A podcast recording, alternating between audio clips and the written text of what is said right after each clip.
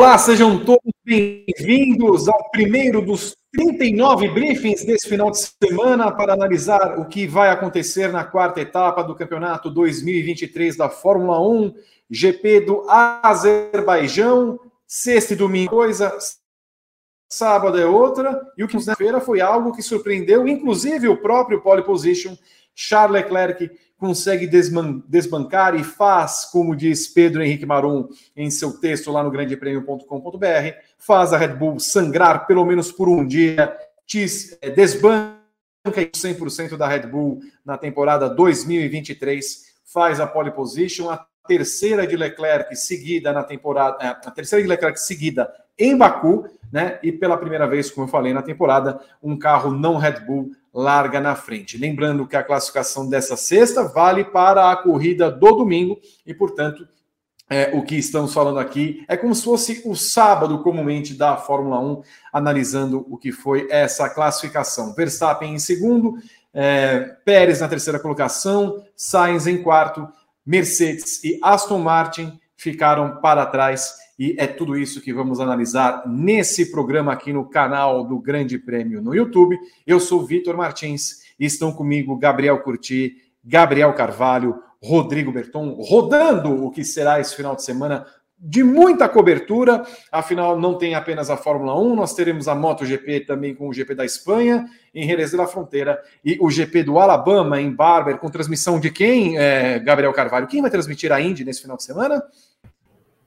Ah, não, você pode conferir lá em grandepremio.com.br barra Indy, que vai ter uma matéria lá onde assistir a Indy esse fim de semana e você pode conferir.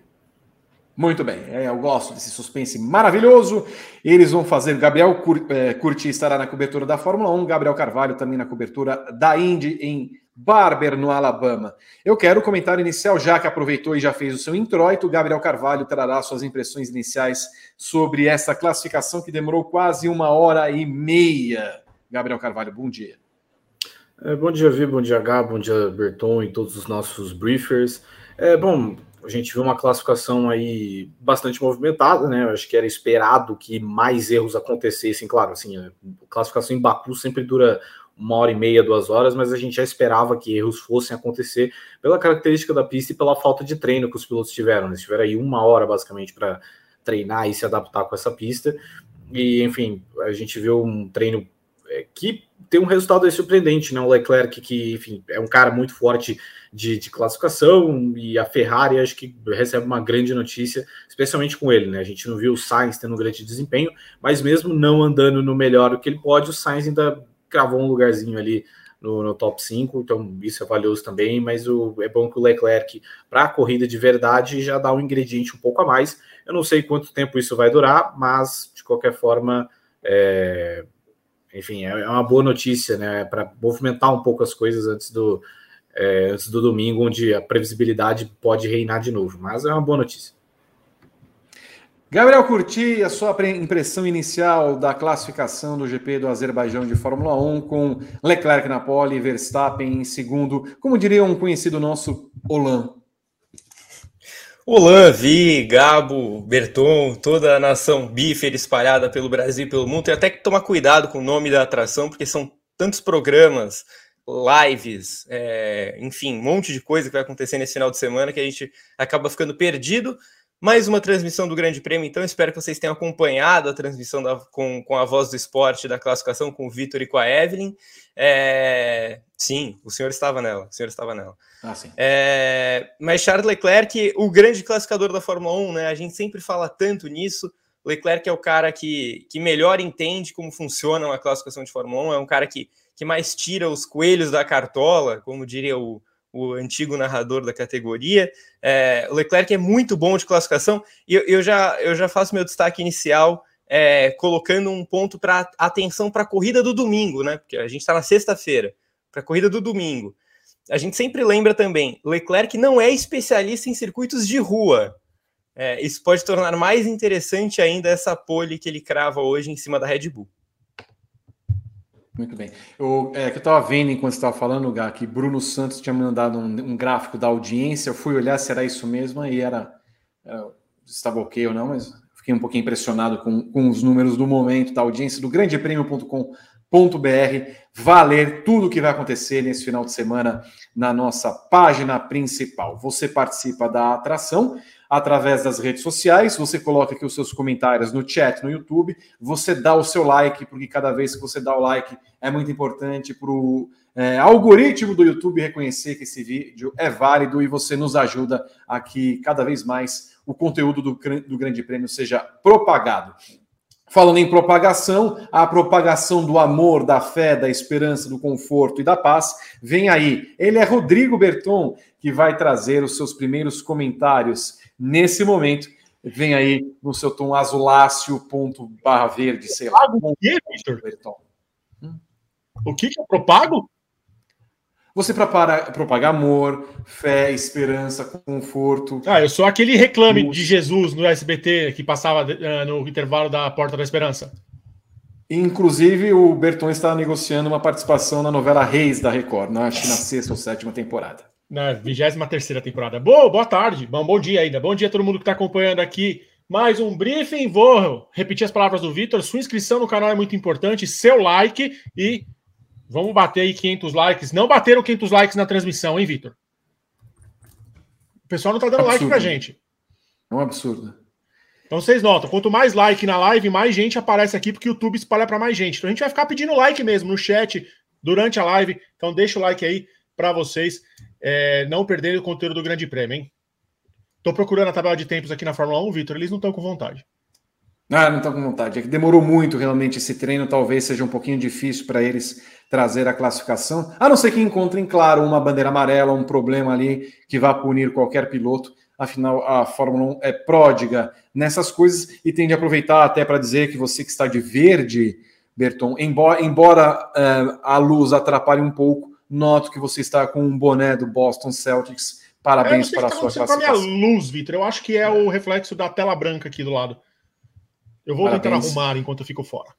Eu que esperei 17 anos pelo Kings, talvez eu já. já Força, Vi, vai dar, vai dar, vai dar. Mas enfim.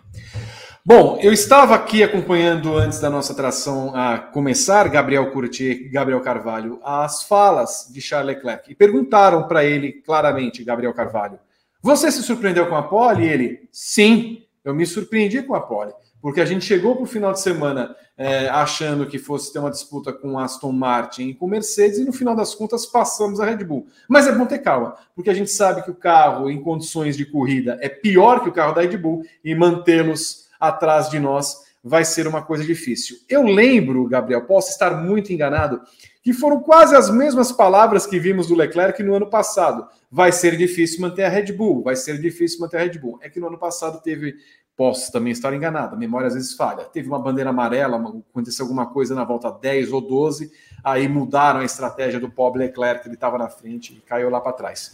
Mas assim, é uma outra temporada, é uma outra condição, é natural que a gente veja o carro da Ferrari muito atrás, mas aí vem toda aquela declaração do Frederico Vasseur.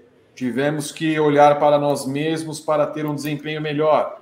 Mas assim, a gente na verdade olhou para nós mesmos como eu falo nós mesmos, a gente olhou para a Ferrari, ou na verdade a gente olha para o Leclerc, porque o Leclerc tem um desempenho formidável nessa pista, é mais uma questão do piloto se casar bem com o que ele está, no local onde ele está ambientado.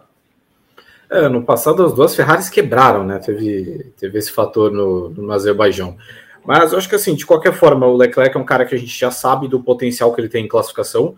É, e eu acho que a grande notícia para a Ferrari é que, pensando que um carro que há quatro semanas atrás era o quarto carro da Fórmula 1, hoje foi o segundo. Hoje a gente viu, o, o Jonas Folger, é, enfim. um pouquinho lento, né? Mas passou. É, enfim. Mas de, de qualquer forma, voltando ao, ao, ponto inicial da, da questão. É, o Leclerc é um cara que tem desempenho grande em classificações, mas o grande, a grande notícia é que a Ferrari, que até semanas atrás era o quarto carro, hoje aparentemente é o segundo, porque a gente viu os dois carros, né, as duas equipes fortes aí de motores Mercedes ficando um pouco para trás né, em velocidade reta. Então a Aston Martin mesmo sofreu bastante, o Alonso só foi sexto colocado, a Mercedes, pô, o Russell não foi ao Q3, né, ficou um pouco. É, ficou por, pouco, né, foi eliminado por pouco, mas enfim, ficou de fora também. A gente até viu a McLaren chegar no, no Q3, mas enfim, Russell não conseguiu. Então a Ferrari parece com uma velocidade de reta melhor nessa pista que ela não tem uma velocidade média tão alta como outras, mas a questão é que justamente por ter uma das maiores retas da temporada, isso acaba beneficiando o Leclerc, a gente viu como ele tirou bastante ali no, no terceiro setor para conseguir essa pole. É, agora a questão é, esse ritmo vai ser mantido para o domingo? Aí é a grande dúvida. No ano passado, o Leclerc ele perdeu a, a ponta na, na, largada. Né? Ele já largou mal e já, já caiu para o segundo lugar para o Verstappen. E eventualmente, quando o Verstappen para primeiro, o Leclerc está liderando quando o motor dele quebra de vez. Mas, enfim, é, se não for a oportunidade da Ferrari vencer nesse fim de semana, que pelo menos seja essa boa notícia, porque era um carro que até semanas atrás era o quarto, que a gente via atrás de Mercedes, de Aston Martin, hoje está em segundo, ao ponto que até o Carlos Sainz, que faz uma classificação tenebrosa, consegue ficar, por exemplo, à frente do Hamilton e do, do Alonso. Né? Mesmo que ele tenha ficado oito décimos atrás do Leclerc, esteve ali na margem de um segundo, porque a gente viu que tanto o Verstappen quanto o Leclerc estão colocando a barra muito lá em cima, e é muito difícil a gente pensar um cenário que esses dois não são favoritos, tanto para sprint amanhã, né? Não sei como vão ser os comportamentos, a gente já viu. No, no, único treino livre que a gente teve, a gente viu um Leclerc já equilibrando, e tanto em Q1 e Q2 o Leclerc andando muito bem também, então sei lá, não sei o que, que vai mudar daqui para Quantas horas falta para a classificação? Não falta 19, 18, tanto faz, tanto faz mas enfim. É, vamos, não sei o 18, que, que 18, 18. Não sei o que, que as equipes vão mudar nessas 18 horas, mas para mim é tanto o Leclerc quanto o Verstappen são franco favoritos é, para a pole da sprint, para sprint e para corrida. Vai ficar entre esses dois, muito provavelmente. Tem todo esse cenário, Gabriel Curti. Primeiro, nós tivemos apenas um treino livre, a pista estava verde, ninguém teve o melhor dos acertos, o Leclerc vai bem sempre em Baku. Como é que a gente coloca tudo isso no balaio da Fórmula 1 com a prudência, com a canja de galinha necessárias para esse momento? O Leclerc faz bem em dizer que, de fato, não é favorito a corrida e que é uma surpresa é, ver a Ferrari à frente da Red Bull nesse momento? Faz muito bem o Leclerc, até porque eu acho que é a realidade dos fatos. É, ano passado, você falou, você lembrou, né? Ano passado a gente viu muito esse discurso de toda vez que a Ferrari largava na pole, foram várias vezes na primeira metade da temporada, esse discurso sempre se repetia. E a, no ano passado, ele era mais num tom meio cauteloso ao extremo, porque a Ferrari tinha um carro muito bom. Ele não era um carro tão bom de corrida quanto ele era de classificação, é verdade, mas era um carro muito bom bem melhor em comparação à Red Bull do que o carro desse ano. Esse ano a Red Bull está muito à frente da Ferrari. Então, quando o Leclerc fala isso, não é só uma cautela, é senso de realidade também. É, a Ferrari estar na frente da Red Bull é uma surpresa na classificação, mas é uma surpresa menor do que seria se acontecesse na corrida. É, a, a Ferrari tem uma força em classificação, ainda que não tenha mostrado tanto esse ano, ela tem desde o ano passado uma força em classificação muito importante. Então, é, eu me surpreenderia muito mais se a gente estivesse no briefing de domingo falando da vitória do Leclerc do que da pole do Leclerc. Pela força da Ferrari, porque é uma é, é um pequeno um pequeno problema do Verstappen a classificação, ele é muito melhor de corrida do que classificação, e porque o Leclerc tem como principal arma dele mesmo é, essa volta rápida. O Leclerc em volta única é fenomenal. Então, acho que todos os fatores culminaram para essa pole, é, mas também tem o fator que vale a gente analisar melhor é da Ferrari em si em relação às rivais. Se não em relação à Red Bull, mas em relação à Aston Martin e principalmente Mercedes. A Aston Martin eu vou deixar um pouquinho de lado, é, e acho que a gente é melhor a gente observar amanhã e domingo, porque a Aston Martin teve problema do DRS, né? É, durante a classificação quase inteira hoje, e principalmente na definição da pole, Alonso e Stroll é, fizeram a definição da pole com asa fechada. E isso perde muita velocidade. Eles tiveram esse defeito quase que o dia inteiro, então é algo que a gente tem que observar se vai se repetir amanhã, se vai se repetir domingo, mas certamente foi custou muitos décimos para Aston Martin e, e, acho que a gente pode cravar aqui, custou ficar na frente do Hamilton. É, a Mercedes não deveria estar na frente da Aston Martin nessa classificação, então eu acho que a comparação Ferrari e Mercedes é muito boa de fazer agora. O, o Gabo lembrou, o Sainz fez uma classificação horrenda, ele não conseguiu completar duas voltas seguidas e mesmo assim ele botou tempo na Mercedes, em especial no George Russell, coitado, não passou nem por Q3. Então, eu acho que é, a grande manchete, mais até do que a pole da Ferrari, que é importante, como eu acho que ela não vai se repetir no domingo, como eu acho que a gente não vai ver a Ferrari em primeiro no domingo, eu acho que a grande manchete está na comparação Ferrari e Mercedes. Nessa briga que promete, porque a Mercedes vai sim evoluir muito esse carro, É, e, a, e a Mercedes está na frente da Ferrari no campeonato, mesmo com a Ferrari com mais ritmo. Mas agora a Ferrari põe um ponto de exclamação em relação ao desempenho. Hoje, sem as atualizações completas da Mercedes, a Ferrari é muito mais carro.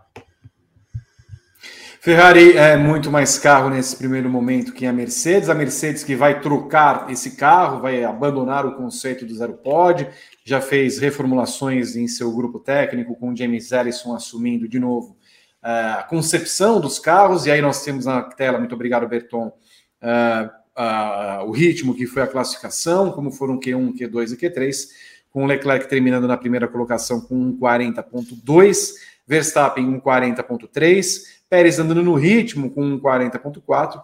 Aí uma distância relativamente grande para Sainz, que já vai na casa de 1,41.0. Hamilton 1,41.1. Alonso 1,41.2. E aí, como lembrou o Gabriel, nós temos uma, uma Aston Martin com problemas de DRS. Lando Norris 1,41.2. A McLaren se recuperando. Yuki Tsunoda, um 41.5, me parece a grande surpresa do treino. E aí, na sequência, nós começamos o treino com os dois carros, Verstappen e, e Leclerc, empatados, um 40.405, se eu não me engano, e terminamos com os últimos carros do Q2, eh, Stroll e Piastri, com 41.611 também empatados é, nesse treino. Uh, Gabriel Carvalho, me fale a respeito dessa Red Bull. Há algo com que se preocupar nesse primeiro momento, do tipo eles olharem uns aos outros lá dentro, ó, oh, eles chegaram? Acho que não, não tem muito motivo de preocupação, não. É, é, curioso porque essa classificação ela fica menos, por mais que seja uma pole, né, vá contar para a história, né, com a décima, nona pole do Leclerc, etc. É, tem 400 sessões esse fim de semana, então a partir do momento que você perde uma pole de sexta-feira, isso tem um impacto um pouco menor, né? Então, enfim, eu acho que é muito da, das características da pista, de como elas casam bem com o Leclerc, porque de qualquer forma o Verstappen esteve ali, né? Eu acho que só no fim não faltou aquele gás, eu não sei se. É, enfim, eu não sei se foi por algum, alguma deficiência que a Red Bull teve hoje em comparação com a Ferrari, etc. Mas, por exemplo, a gente viu o Pérez ele fazendo dois setores muito fortes. O primeiro setor do Pérez, que é um setor que pega especialmente aquela. A, enfim, as primeiras trechos de alta velocidade. O Pérez ele faz o melhor primeiro setor e o Pérez ele faz também o melhor terceiro setor. Então, o que complica para a Red Bull é o setor do miolo, que é o setor de mais baixa velocidade da pista, que pelo visto foi justamente onde o Leclerc conseguiu tirar mais para conseguir essa bolha. Então, a Red Bull ainda parece um carro muito rápido e ainda é um carro que ele tem uma margem de crescimento muito maior é, para a corrida, que é o que a gente viu em, nas três corridas até aqui do ano, claro, em, em pistas de características diferentes, né? Que não tem talvez é, a velocidade de reta que Baku tem misturado com aquele setor de baixa velocidade, né, uma pista que é muito diferente, mas a Red Bull ela mostrou velocidade nos trechos é, mais velozes da pista e acho que isso que enfim, que eles podem se agarrar. Talvez ainda tenha que melhorar no segundo setor, no miolo, né, que talvez ali onde, onde o Leclerc tenha ganhado um pouco de vantagem sobre a Red Bull, né, acho que nas retas o, ele ganha, uma, mensagem, ele ganha uma, uma vantagem sobre a Mercedes, mas enfim, eu não acho que é muito motivo de preocupação para a Red Bull por enquanto. E você, Gabriel Curti, vê como algum. Uh, nasce algum cabelo branco ali na, na cabeçorra de Christian Horner? Eu vou falar que nasce, é, porque eu concordo em grande parte com o comentário do Gabo, e, e, e, eu acho que a Red Bull é favorita a vitória, tá? Eu acho que a Red Bull tem tudo para vencer essa corrida, eventualmente até fazer é, uma dobradinha. É, acho que a gente tem uma briga, é, tem de ter uma briga entre Pérez e Verstappen, porque se o Pérez realmente sonha em disputar esse título, ele precisa ganhar em Baku. É uma das pistas que ele vai ter é, obrigação de vencer, por ser uma das especialidades dele, correr na rua e coisa e tal. Então, é, teremos, teremos um Pérez, eu espero, agressivo na largada, tentando retomar esse terreno em relação ao Verstappen, porque se ele não passar na largada, dificilmente ele vai passar durante a prova. Mas eu acho que nasce um fiozinho de cabelo branco pelo seguinte, Vitor. É, se semanas atrás alguém falasse pra gente que a Ferrari iria fazer a pole em Baku, a gente ficaria, hum, surpreendente. Mas se alguém falasse que a Ferrari faria pole em Baku pelo segundo setor, aí eu acho que é, é, aí eu acho que já chega ao ponto de ser uma grande zebra. Porque a Ferrari começou o ano falando que ela apostava muito na velocidade de reta mas ela temia os setores de baixa. E o que a gente viu hoje foi justamente o que o Gabo falou: uma Red Bull forte no primeiro e no terceiro setores, mas tomando um pau do Leclerc no segundo setor. É, o Leclerc fez a pole de hoje pela velocidade no segundo setor, pelo segundo setor roxo. É, então, isso é uma notícia. Isso é uma notícia importante. É, é uma evolução importante que a Ferrari mostra em relação ao que ela tinha no começo da temporada e do que ela própria acreditava ter no carro. A, a gente já falou bastante aqui em outras provas de que a Ferrari, além da a Mercedes é o principal exemplo, mas a Ferrari também parece não entender tão bem assim seu carro. Quando esse, esse tipo de coisa acontece, a gente precisa ouvir o que os chefes vão falar hoje. As declarações do Vasseur, é, eu ia falar do, do Lohan Mequis, mas eu não sei se ele vai ser mais liberado para falar alguma coisa. Então, é, o, o, que o pessoal da Ferrari vai falar hoje, para a gente entender o que aconteceu em relação ao acerto do carro. Porque me parece que o acerto do carro é, em relação às partes mais de baixa, é uma pista muito traiçoeira nesse sentido. Você precisa equilibrar muito bem o downforce, porque tem um, um retão gigantesco e tem um miolo muito grande. Me parece que a Ferrari acerta quando, quando ela prioriza o miolo e ela corrige uma deficiência muito grande que ela tinha no carro dela. Então, eu não acho que a Red Bull esteja mal, mas eu acho que ela viu agora que a Ferrari tem potencial para alcançá-la, mesmo onde a Ferrari achava que não ia alcançar nunca. Você que está acompanhando ao vivo, coloque aqui no chat. É uma evolução da Ferrari ou é mais um atributo de Leclerc?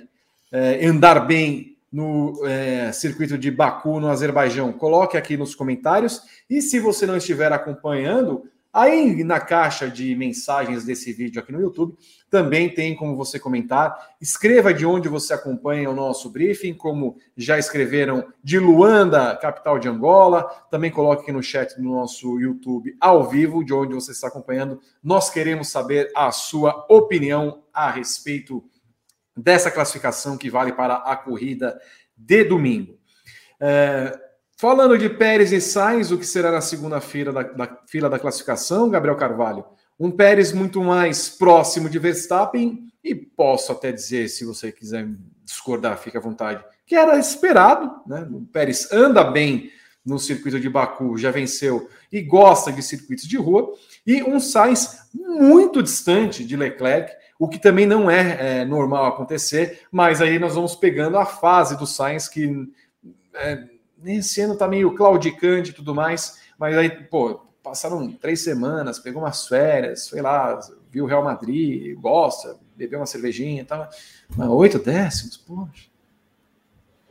É, enfim, sobre os segundões aí, acho que o Pérez todo mundo esperava, né? O Pérez, inclusive, foi bem ano passado no, no Azerbaijão, ele liderou as primeiras voltas, né? Até o. Enfim, ele passa o, o Leclerc na, na, largada, enfim, depois o Verstappen acaba engolindo ele, mas ele acaba andando bem. Mas a gente sabe que nesse tipo de circuito, o Pérez ele se adapta muito melhor e ele consegue é, estar às vezes mais próximo e até melhor do que o Verstappen, né? Enfim, a gente vê pelo a quantidade de, de, vitórias aí que ele já tem acumulado, então não é tão surpreendente assim que ele tenha ficado tão perto da, da pole e do, do Verstappen, né? O que acabou complicando o Pérez foi justamente o segundo setor, né? O primeiro e o terceiro setor dele foram, foram excelentes, e o Pérez, assim, não é um favorito, mas é um cara que a gente sabe que dependendo do que acontecer, por exemplo, se o, a partir do momento que o Verstappen não está mais no jogo, se acontecer algum erro do Verstappen de, é, enfim, nem, não precisa necessariamente ser um abandono, mas um pit stop que sai errado e que ele e que joga ele para trás, o Pérez ele tem a, a, capacidade de capitalizar em cima disso e, e, e, se tornar um favorito, né? Então, assim, foi um desempenho positivo, apesar de tudo. É esse o tipo de, de situação que ele tem que se impor, né? Porque é a mais favorável para ele. Quanto ao Sainz, pô, foi um, um dia bem complicado, né? Claramente ele teve muitas dificuldades de se adaptar ao carro. É bom, bom falar que, enfim, esse carro da Ferrari é praticamente o mesmo carro, não teve nenhuma grande mudança da Austrália, né? A Austrália que teve mudanças mais é, evidentes, né, de atualizações, e esse carro que ele tem uma, usa basicamente a mesma configuração da Austrália, um acerto um pouco parecido, mas é claro, nesse tipo de pista e com o Leclerc do, do jeito que é, ele se adapta um pouco melhor, mas o Sainz não conseguiu tirar nada disso, é, acaba indo muito mal, mas ainda acho que sai no lucro, né? Eu acho que a tendência era que é porque também a, quem veio atrás foi pior, né? O próprio Hamilton mesmo é um que quase que não vai porque três, o Alonso sofreu com todos esses problemas e tal. Então ele ao menos salvou uma segunda fila, o que é minimamente positivo, né? Mas é um desempenho bem aquém mesmo do Sainz, que comprovando uma fase aí que tá meio complicada. É, enfim, a ver como ele vai responder, mas assim, não é um cara também que eu tenho grandes esperanças de que vá dar uma resposta positiva e que mude esse panorama, tanto amanhã quanto no domingo. Gabriel Curti, essa segunda fila, se fosse adaptada, seria uma, na verdade, poderia ter sido melhor adaptada para os padrões da MotoGP, em que o terceiro colocado poderia largar numa primeira fila de três carros e aí o, o Sainz está mais para trás na segunda fila do quarto para o sexto? É, perfeito, perfeito. Inclusive, é, eu, eu cravei na minha abertura que o Hamilton não largaria em quinto se a Aston Martin não tivesse problema de DRS. Eu vou cravar aqui também que o Sainz não largaria na segunda fila. O Alonso largaria na frente do Carlos Sainz porque é, custa muito você perder DRS numa pista que tem uma reta de 2 km, né? E, e, a classificação do Sainz, eu faço minhas as palavras do Gabo, foi horrenda e, e assim, me deixa preocupado, Vitor, pelo seguinte fator. É, a gente não viu o Sainz completar duas voltas rápidas seguidas no dia de hoje. É, considerando que tem duas corridas pela frente, é, me parece um problema. Me parece um problema numa pista em que você não pode errar, né? Em Baku, se você erra, ou você vai para o muro, ou você vai para aquela área de escape que você só volta em vigésimo. Então, é, é uma pista que não te permite errar em momento nenhum. É, e o Sainz errou muito hoje. Errou muito.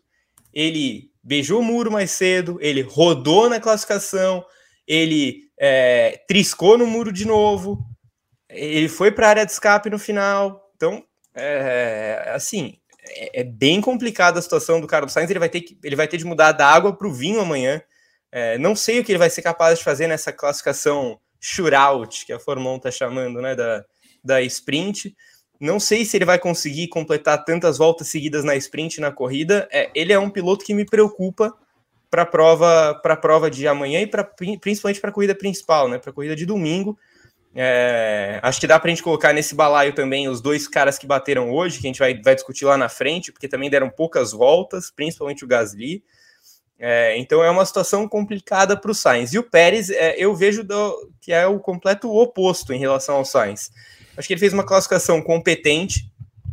Tomar um décimo do Verstappen nunca pode ser chamado de uma classificação ruim. É, agora, é, é uma situação em que ele precisa ficar na frente do Verstappen em termos de campeonato, visando o que vai ser o, campeonato lá para frente.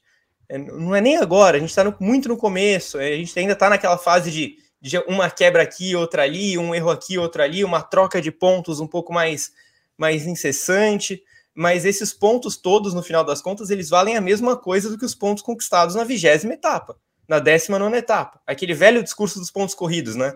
Que você perde para um time ruim na segunda rodada, você perdeu os mesmos três pontos que você vai conquistar contra um time grande na 28 e que vai parecer um grande resultado, mas que só vai ter compensado o que você perdeu lá no começo.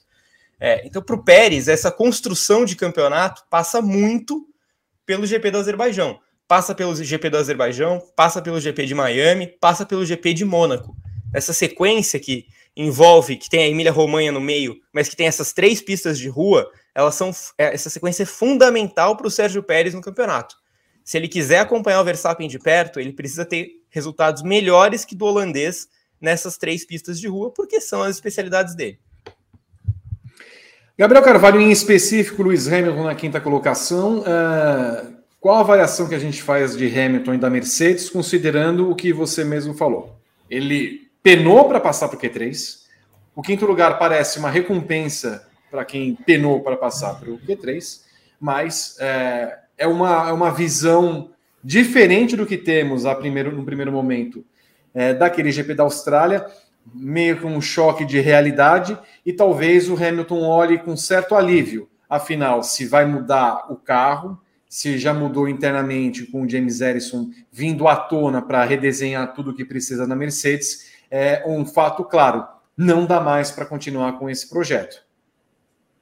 O resultado do Hamilton é extremamente positivo, né? Se a gente pensar que, enfim, ele vai sair do quinto lugar é, pela classificação que ele teve, é excelente. Mas é um dia meio preocupante aí para Mercedes, para os carros de motores Mercedes, né? Claro que a Aston Martin é, teve um fator, é, teve esse fator da asa que jogou eles um pouco para trás. É uma situação meio curiosa também, porque a gente viu a McLaren crescer muito, né? E colocar os dois carros no Q3, um cenário que a gente não estava enxergando antes. Mas é, a realidade é que a Mercedes no Azerbaijão está perdendo terreno para a Ferrari, ao ponto que o próprio Sainz, que faz essa classificação horrorosa que ele fez, ainda conseguiu colocar um carro à frente, do, largar à frente do Hamilton, né? vai largar à frente do Hamilton com o quarto lugar. Então, um desempenho muito abaixo, né? ficou quase um segundo atrás do Leclerc, é, e enfim, é preocupante, né? especialmente porque a gente viu a Mercedes que talvez num viés melhor ali, né? saiu bem com o Hamilton em segundo na Austrália, né? claro, segundo lugar bastante é, circunstancial, mas de qualquer forma ainda é um segundo lugar, ainda somou os pontos, levou para casa, etc. E de repente ele se vê num cenário onde ele está atrás do time que não é nem o que estava em terceiro, estava atrás do time que estava em quarto. Então, para Mercedes, especialmente para o Hamilton, é um cenário meio preocupante aí. É, e é complicado porque tem a questão do, do, parque fechado, né? Enfim, os caras não vão poder tocar no carro até amanhã, então não é como se tivesse uma grande margem de melhora, né? O que dá para você fazer ali, você fez entre antes do treino livre, primeiro treino livre e agora, né? Enfim, essa falta de, de treino aí é, é, é o que mais prejudica para esses times que, enfim, tem muito a perder, né?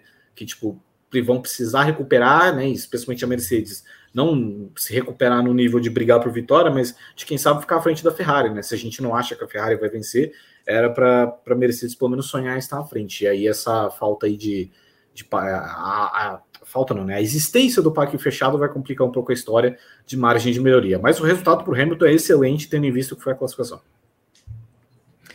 Gabriel Curti, como é que você viu o quinto lugar de Lewis Hamilton e considerando. Reparem alguns detalhes daqui para frente, não no futuro, não sei se tão próximo assim, mas toda hora que a Mercedes é vista lá dentro com o Toto Wolff, já está ali do lado dele, bem de soslaio, olhando tudo, Jerome D'Ambrosio, ex-piloto da Fórmula 1, que já tem alguma experiência como chefe de equipe na Fórmula E, foi chamado agora para um lugar considerável na direção da Mercedes. Eu não duvidaria que D'Ambrosio fosse um cara que liderasse a equipe num daqui uns cinco anos, quando o Toto Wolff talvez se encher os Pacovar, ou eventualmente quiser ir para Aston Martin, já que ele tem uma parte na equipe. Tudo. Mas enfim, olhem com, com bastante atenção a presença do Jerome D'Ambrosio nos boxes da Mercedes. É, perfeito. Está sendo preparado justamente para esse cargo. Por mais que o Dr. Wolff negue, né? E, e, diga que não, a gente ainda vai avaliar qual vai ser a função dele aqui dentro. Ele vai, vai crescendo na organização, temos planos para ele. Mas o que se diz é, de quem cobre o dia a dia da Mercedes é que, de fato, o D'Ambrosio está sendo preparado para ser o substituto do, do Toto Wolff num futuro é, não muito distante. É, acho que esse quinto lugar do Hamilton é daqueles quinto lugares para ele erguer as mãos para os céus e agradecer. Porque quem passou em décimo no Q2 viu o companheiro cair no Q2. O quinto lugar está de ótimo tamanho. Eu acho que é, tem a circunstância da Aston Martin, óbvio, o problema da asa, que tirou pelo menos o Alonso da frente do Hamilton. O Stroll eu não sou capaz de cravar, porque o Stroll é muito fraquinho de classificação, mas o Alonso certamente ficaria na frente do Hamilton. Então é uma posição que você ganha. É, mais do que isso, eu acho que ele, ele vencer a disputa com o Lando Norris também é importante aqui, porque eu vi a McLaren capaz de, de acossar a Mercedes nessa classificação, então é, é um bom resultado também ficar na frente do Lando Norris. E, e digo mais, eu, eu acho que a Mercedes é, ela tem o copo meio cheio e meio vazio dessa classificação. O meio vazio é que a performance, obviamente, está muito ruim, né? Está nitidamente ruim. É, mas o copo meio cheio é que a Mercedes já esperava por isso. Ela já esperava, e eu sou quase capaz de dizer que a Mercedes assinaria, antes de chegar em Baku, um quinto lugar hoje. Porque é, é, é não atrás da Ferrari, né? talvez atrás da Aston Martin, mas a Mercedes já estava usando essas últimas corridas antes do pacote revolucionário como corridas para somar o que desce de pontos. É, essa vem sendo a abordagem da Mercedes desde o começo do ano. Somar o que der antes de revolucionar o carro. E o quinto lugar não é de se jogar fora. Eu acho que é, é, é muito abaixo do que ela apresentou na Austrália, principalmente em termos de resultado, mas é dentro do esperado. Assim, a Mercedes sabia que ia mal em Baku, sabia que a performance tem que ser forte, forte mesmo na Emília-Romanha, então eu, eu, eu, não consigo achar um desastre completo para a Mercedes. Eu acho que ela vai, ela vai sangrar nas próximas duas corridas. Acho que vão ser duas corridas para o mercedista, para o Hamilton, para o Russell e para a galera da garagem respirar fundo e aguentar. Né? É, saber sofrer. Mas é, o futuro é interessante para a Imola. Então agora, o que a Mercedes pontuar eu vejo como lucro. E ficar na, e largar na frente das duas Aston Martin e, e, e, muito à frente da Alpine, que era uma. A gente vai falar depois sobre a Alpine, tá? Mas era uma ameaça hum. na última corrida. É, me parece interessante o cenário para a Mercedes. Não é tão desastroso assim.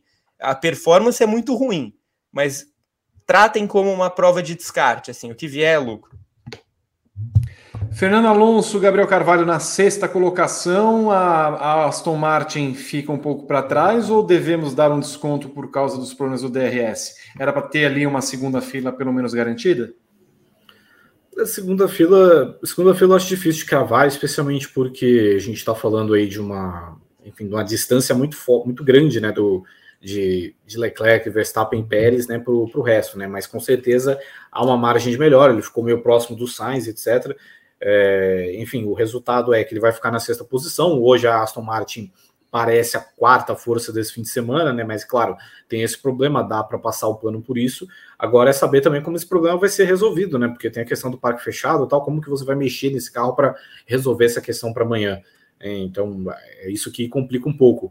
Então, é um resultado para o Alonso que eu acho ok. Eu não vou dizer que é bom largar em sexto, mas vai estar tá largando na mesma fila do Hamilton. Não vai, tá, não vai ter que perder tempo com Tsunoda que seja, com Norris que seja, né? Que aí isso prejudica, né? Você, é importante você já estar no mesmo bolo dos caras com quem você quer brigar. Então, assim, não é um resultado bom, mas é um resultado ok. Eu acho que deu para reduzir um pouco de danos. Já não é a mesma coisa, por exemplo, o Stroll. O Stroll vai ter que largar, enfim, do lado do Piastre, dentro do Tsunoda, e assim, não é. Não estou falando de uma forma depreciativa dos pilotos, mas assim, você vai ter que ter um trabalho a mais para tirar esses caras da frente, entendeu? E, e esse que é, o, que é complicado, de você estar tá numa posição de grid em que você vai ter que gastar, por exemplo, uma corrida que em tese é, claro, uma volta maior, mas é uma corrida de 51 voltas. Então, pô, se você tiver que gastar 4, 5, 6 voltas da sua corrida para tirar esses caras da frente, você pode talvez é, perder tempo para entrar nessa briga naquele pelotão que ali vai ser Sainz, que vai ser Hamilton, que vai ser Alonso. Você vai ter, ter, que lidar com o Russell atrás, que também vai ter que lidar com esses mesmos problemas. Então, enfim, é, o, o, Alonso ele conseguiu, acho que, reduzir um pouco dos danos. Né? Ele poderia estar pior do que o sexto lugar. O Stroll já é um cara que está numa posição mais complicada e ele vai ter que passar por isso na corrida. Então, é, eu sei que foi um problema de, de DRS, a gente tem que levar isso em consideração, mas o ritmo da Aston Martin ficou realmente um pouco abaixo e preocupa, né? Especialmente na questão de velocidade de reta, né? De como a gente viu que a Ferrari, mesmo com o Sainz, é, enfim, rascunho, conseguiu é, largar à frente de todo mundo aí de, de motor Mercedes. Sexta posição para Fernando Alonso, Gabriel Curti. É, como é que você vê o espanhol na terceira fila? É, mais distante, talvez, de um pódio nesse final de semana? Bem distante de um pódio nesse final de semana, porque é, eu, eu tenho dificuldade para imaginar um pódio sem as duas Red Bull. É, e aí tem um carro da Ferrari cinco posições à frente do Alonso. Então, me parece que me parece muito difícil fazer um pódio esse final de semana. Acho que o Alonso vai, vai entrar ali na briga. É, eu acho que mais pelo quinto lugar, por mais que eu tenha essa preocupação em relação ao Carlos Sainz, seria um fiasco muito grande ele não ficar entre os quatro primeiros na corrida de domingo. Então, eu, eu acho que o Alonso vai ficar ali mais realmente na briga pela quinta colocação. É, o que antes da temporada seria tratado como um grande resultado, né? É, é, que a Aston Martin acostumou mal a galera. A Aston Martin chegou com um carro muito forte esse ano. O Alonso fez pódio em todas as corridas, então é, a expectativa. Eles jogaram o próprio sarrafo lá para o alto. Mas a Aston Martin, para uma equipe média, largar em sexto tá ótimo. Né? Antes do campeonato seria um resultado tratado como muito bom. É, também tem essa preocupação que o Gabo falou em relação ao DRS, porque a gente fala aqui projetando, ah, mas com o DRS talvez eles fiquem na frente, ah, mas quando tiver o DRS, mas e se não tiver? Né? E se não conseguirem arrumar esse problema? Aí ferrou muito. Se não tiver o DRS, a corrida do Alonso vai ser muito complicada, porque ultrapassar sem DRS, por mais que tenha essa reta gigantesca, é difícil, ele pode acabar caindo num trilho de DRS, aí um monte de carro com DRS aberto, ele fechado, vai ser caótico. É, é, tem um vácuo grande também que puxa nessa reta, então eu, eu, eu fico é, meio dividido nesse meu comentário, porque tudo depende dessa arrumação ou não do DRS. Se arrumarem, eu acho que o Alonso tem tudo para ficar na quinta colocação. Se não arrumarem, eu acho que ele vai ser muito atacado a corrida inteira e vai ter dificuldade para ultrapassar qualquer um. Porque é, é, muitos, são muitos quilômetros a menos que você que você deixa de ter ali na, na, na, na reta principal, que é gigantesca. Você que está acompanhando o briefing, Hamilton e Alonso na terceira fila, eles de novo juntos. O que, que você acha que vai acontecer com Mercedes e Aston Martin? Será que dá para brigar né, com Ferrari e Red Bull em algum momento? Ou vão andar para trás? Coloque aqui no chat do nosso YouTube. Se você não está acompanhando ao vivo, coloque nos comentários desse vídeo o que esperam de Hamilton e Alonso. Quando terminou a, a, a classificação, o Alonso pegou o celular e mandou assim para o WhatsApp: Tei, Hoje não fui bem. O que mais ele colocou lá no WhatsApp dele para a nossa Swift? Coloquem também aqui nos comentários desse vídeo. Aqui nós temos o Rodrigo Berton aparecendo em tela, que talvez ele tenha informações. Aliás, não, Vitor, é, só de Taylor Swift, ficou confirmado que Shake It Off estará na trilha oficial do filme da Barbie. Então eu não espero nada menos do que Fernando Alonso, caracterizado como quem, na participação do clipe oficial de Shake It Off da Barbie. Então, fica aí, fica aí uh, a informação. Berton, no final das contas, tá ou não rolando? Claro que tá, Vitor. Você viu ele ontem respondendo as perguntas? Você viu a Mariana Becker perguntando para ele ontem se Swift era uma hum. operação bancária ou algo mais? E ele quase caiu do. Aquele, quem assiste desenho japonês cai para trás, assim, com as perninhas pro alto. Meu Deus. Ele, ficou, ele tá ficando desconcertado quando perguntam da TEI. Estamos vendo é. Alonso desmontando quando se perguntam de TEI. Teilonso está muito vivo. Teilonso está muito vivo, ainda veremos Muita coisa desse casal magnífico, inesperado. A quarta fila, o Gabriel Carvalho, é uma quarta fila realmente que não creio que é, se fizerem uma devassa na Fórmula 1 vão falar em manipulação de resultados, não sei o que. Ninguém esperava. Ninguém esperava. Lando Norris com a McLaren, com a McLaren, e Yuki Tsunoda com a AlphaTauri realmente não é uma coisa que a gente esperava para nossa sexta-feira. É, a operação penalidade máxima da FIA vai ter que dar uma olhada nessa aí, né? Mas, enfim, de, falando sobre o Norris primeiro, né? A McLaren tem dado uma avançada, né? Até porque não tinha como a McLaren ser muito pior do que ela foi no Bahrein, na Arábia Saudita. E aí o Norris voltando aí pro, pro Q3, né? Ele, a, a, primeira, sequência que ele teve no começo do ano foi a primeira da carreira dele, que ele ficou três corridas seguidas fora do Q3. E aí acabou sendo quase que o melhor do resto aí, né? A McLaren tá dando os seus pequenos passos, né? Esse chacoalhão todo aí na estrutura. Claro que é um negócio que é muito mais para 2024 do que para agora, mas não, não dá para negar que, enfim, mudou um pouco o aspecto e, enfim, o Norris já está começando a acho que se entender um pouco melhor esse carro, então ao mesmo tempo que o carro dá os seus pequenos passos, o Norris também vai avançando, e isso é muito importante também para o resultado, né, porque se a gente pensa do resultado do campeonato, se a gente pensar pelo que aconteceu na Austrália, que jogou a McLaren de último para quinto entre os construtores, agora estão numa situação que eles podem começar a sustentar, quem sabe, esse resultado mentiroso por muito mais tempo. Né? Se os dois conseguirem pontuar, eles estão numa posição muito melhor, por exemplo, do que a Alpine, que era que, pô, enfim, já vai ter um Ocon aí, tem um Ocon fora do Q3 e o Gasly batendo. Então, a McLaren está dando pequenos passos, acho que o Norris, que foi quem começou mal a temporada, né? O, o Piastri estava entendendo melhor esse carro do que o Norris, Norris já começa a dar, enfim, sinais de que vai começar a tirar melhor desse carro, ao mesmo tempo que o carro também começa a dar os seus avanços.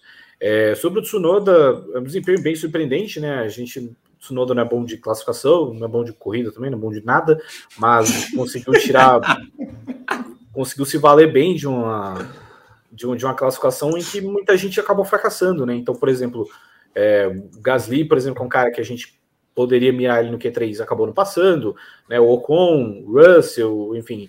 Então o Tsunoda cresceu dentro dessa situação, o que é muito positivo, porque também não é o cara assim.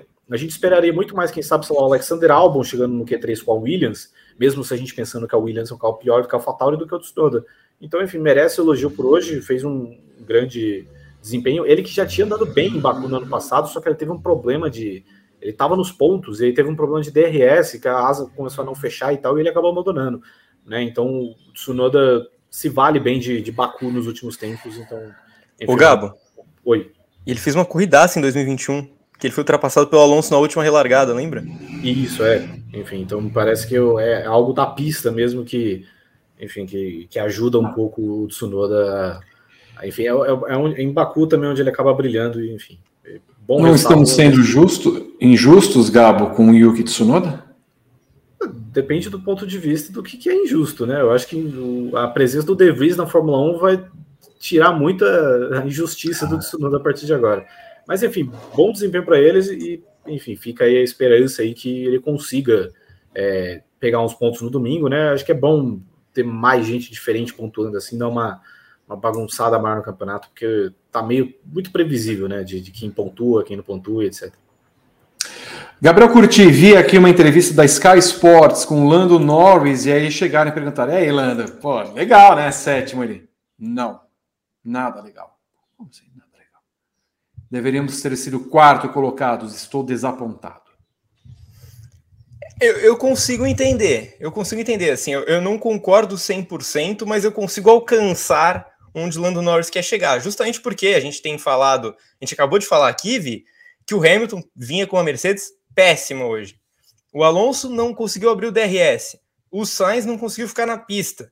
Então, é, o quarto lugar era plausível, me parece plausível sim imaginar que dava para chegar no quarto lugar é, principalmente porque a McLaren colocou o, o, a expectativa lá no alto desse carro novo, né? A McLaren realmente tratou essas novas atualizações, agora recentemente não muito, né? Nas últimas semanas o André Stella já falou: não, não, passo a passo, a gente vai recuperando tal. Mas lá atrás, quando a, a McLaren prometeu esse carro quase B, ela falou: não, vai ser uma revolução, vai ser completamente diferente, a gente vai dar um salto gigantesco. Então, ela mesma colocou a própria expectativa lá em cima. Então eu entendo o, o, Norris ter sonhado ali com, com esse quarto lugar, ainda que eu ache a sétima posição uma boa posição, e eu concordo plenamente com o que o Gabo disse sobre o Mundial de Construtores. Por incrível que pareça, a McLaren está na frente da Alpine. Ela teve bem menos ritmo nas três primeiras corridas, mas por causa do desastre da Austrália lá, é, a McLaren passou a Alpine, então ela tem uma situação que ela pode controlar essa briga com a Alpine. Vai acontecer essa briga o ano inteiro, porque a McLaren é, renasceu com, a, com, as, com, esse carro novo. Ela vai brigar de fato com a Alpine e talvez, é, talvez até já, já, esteja em vantagem. Pelo menos em Baku é, é, certo dizer, ela está em vantagem, pelo menos nessa etapa.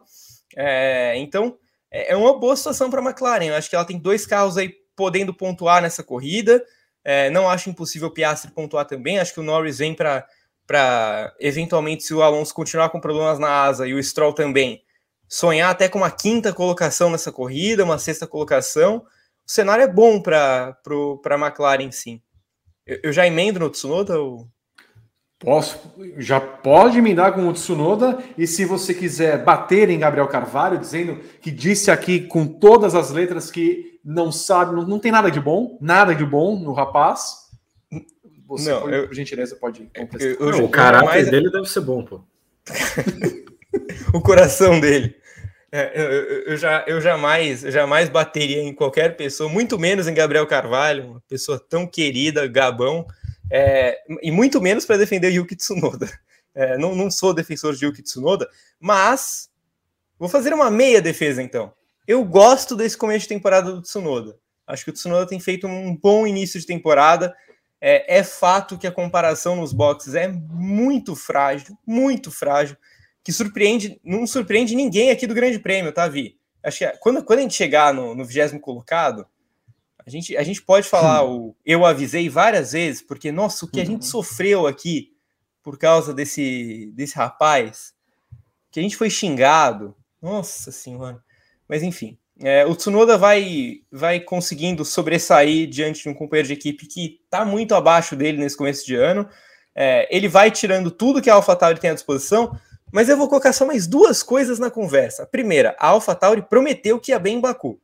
Prometeu. Ela falou que realmente ia ser uma boa etapa para ela, que as novidades no carro iam funcionar. E nos treinos livres, nos não, né? No treino livre mesmo, a AlphaTauri andou muito bem. A AlphaTauri já dava sinais de que ela, ela poderia sonhar com o Q3 Agora, o segundo ponto que me chama muito a atenção é a AlphaTauri viveu uma crise interna muito grande, né? Até a última etapa, em que o chefe de equipe Franz Tost colocou na roda que não confiava mais nos engenheiros.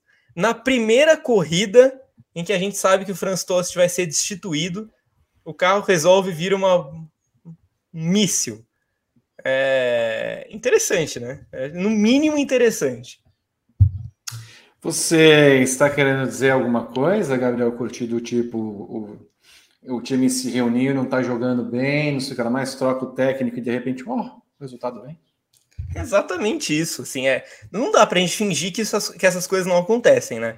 A gente sabe que isso acontece muito no futebol, no basquete, é, em vários esportes, você um técnico que perde o comando do time, ele sai e os mesmos jogadores começam a render muito mais simplesmente porque estavam de saco cheio do cara. É, a gente não pode cravar que isso está acontecendo na AlphaTauri, mas assim, o clima certamente era péssimo lá dentro. Péssimo. Assim, não, não, não, adianta o Eggington dizer que não, que é, todo mundo levou numa boas declarações tal, porque não é verdade. O Franz Tost expôs os caras, ele disse que, que os caras mentiram para ele, ele usou, ele usou essas, essas palavras, né? A AlphaTauri pode dizer que foi tirada de contexto, mas não tem nada tirado de contexto. Ele disse que ele foi enganado pelos próprios engenheiros e que não confiava mais neles. Pô, a partir do momento que você fala isso, você falou aí do, do técnico.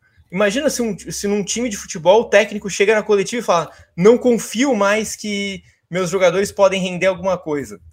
Você acha que alguém vai jogar por esse cara? Né? Então, é, é, eu acho sim que a AlphaTauri começa a, a, se recuperar porque ela, ela viu que o Tost não vai ficar lá. Ele pode ter todos os méritos possíveis pelos últimos anos, mas em 2023 ele é muito culpado pelo que estava acontecendo com a equipe. Próxima fila, quinta, Gabriel Carvalho, nós temos Lance Stroll e Oscar Piastri, sendo que o Stroll teve problemas com o DRS e aparentemente o Piastri teve problemas com a saúde dele, desceu do carro e falou que não está nada bem. É, pelo menos chegou no, no, Q3 aí o Piastra, né? Acho que é uma boa notícia, né? Ainda mais que a gente sabe que é uma competição, que a competição para você chegar no Q3 ela é muito complicada e pô, como ele, ele, fez um ótimo Q2 e acabou desbancando muita gente, né? Por exemplo, não é como, como se o Piastra tivesse che, é, chegou ao Q3, porque pô, ficou muito no limite ali, né? A disputa para ver quem ia ser eliminado era Hamilton e Russell, né? O Piastri conseguiu se colocar um pouco além dessa disputa. E, enfim, mesmo ele ficando atrás do Norris, que é algo que curiosamente não está acontecendo com tanta frequência nessa temporada, é um ótimo resultado de colocar o carro no Q3. Vai estar tá numa posição boa também de quem sabe é, coletar pontos e tal. É, enfim, esses são os pequenos passos. Assim, a McLaren, claro que pelo que a McLaren apresentava dois, três anos atrás, é meio que insuficiente, mas para quem está na quarta corrida de Fórmula 1, é ótimo para o Piastri já emendar um, um décimo lugar, tá, vai estar tá largando uma posição muito boa. É, quanto o Stroll, eu já tinha pincelado um pouco antes quando eu falei do Alonso, né? Mas é, só para repetir, é, enfim, sofre mais uma vez com problema de DRS e acaba saindo uma posição muito ruim para quem, enfim, teve esses problemas, né? Porque o Alonso, por exemplo, ele, ele teve o mesmo problema, ele vai sair um pouco mais à frente e ele vai estar tá saindo, basicamente, ele vai estar. Tá vai ter à frente dele a disputa que ele quer. Enquanto o Stroll não vai ter isso, ele vai ter que passar um Tsunoda, ele vai ter que passar um Norris, e dependendo do quanto de tempo que ele demorar para passar esses caras, complica completamente a corrida dele. Então, enfim, o, o Piastri, é, mesmo saindo atrás do, do Norris, sai numa posição ok, enquanto o Stroll, é, enfim, acaba saindo bastante no, no prejuízo. Gabriel, curti a sua quinta fila, visão de Stroll e Piastri, Aston Martin e McLaren. É, eu acho que o Stroll a gente não tem muito mais o que acrescentar, porque o, o problema na, no DRS obviamente custou é, pelo menos a posição do Tsunoda, eu acho que para o Stroll, é, porque ele não é um cara que classifica bem de fato, então essas, esses quase quatro décimos que ele tomou do Alonso, eles são reais. A gente vai ver isso em quase todas as corridas, o Alonso andando ali é, em classificação uns quatro décimos na frente do Stroll. Então, é, como os dois tiveram o mesmo tipo de problema, é, é uma distância real entre eles. É, acho que o Stroll no máximo, no máximo estaria à frente do Tsunoda. Acho que do Norris ele não estaria. Concordo com o Gabo quando ele diz que é, é bastante complicado para a corrida imaginar o Stroll largando atrás de Norris, de Tsunoda, e acrescento o Russell logo atrás dele. Então ele pode ter muito trabalho aí para entrar numa briga em que, sejamos sinceros, ele praticamente não frequentou essa briga esse ano ainda, né? A gente deu o, o, a colher de chá porque ele estava com o braço quebrado lá nas primeiras provas. É, mas na Austrália ele já teve muita dificuldade para acompanhar o ritmo do Gasly, por exemplo, né? É, que era um carro que não estava metido nessa disputa. Então o Stroll começa a descolar um pouco desse pelotão, é, o que também não é uma surpresa. Surpreende um total de zero pessoa, como diria um, os, os jovens da internet. É, acho que ele vai ter uma corrida apagada no final de semana, no, no domingo. É, tô curioso para saber se, se, se, essa asa vai funcionar, porque se funcionar, eu acho que o Stroll é um bom candidato a encontrar o muro nessa corrida. Tentando fazer uma corrida de recuperação, uma, uma corrida de alcançar o pelotão da frente. Acho que é, é uma situação um pouco perigosa para o nosso canadense querido. Sobre o Piastre, é, que final de semana ruim para passar mal, hein? É, ele escolheu o pior possível, eu acho, porque tem uma corrida extra, né?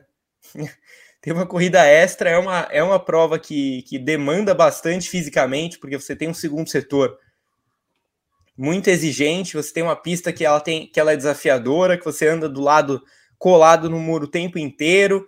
É, você tá agora um carro, você tá agora com um carro muito melhor do que ele tinha nas outras etapas, então teoricamente é a etapa que ele tem para recuperar terreno no, no, no, começo desse campeonato.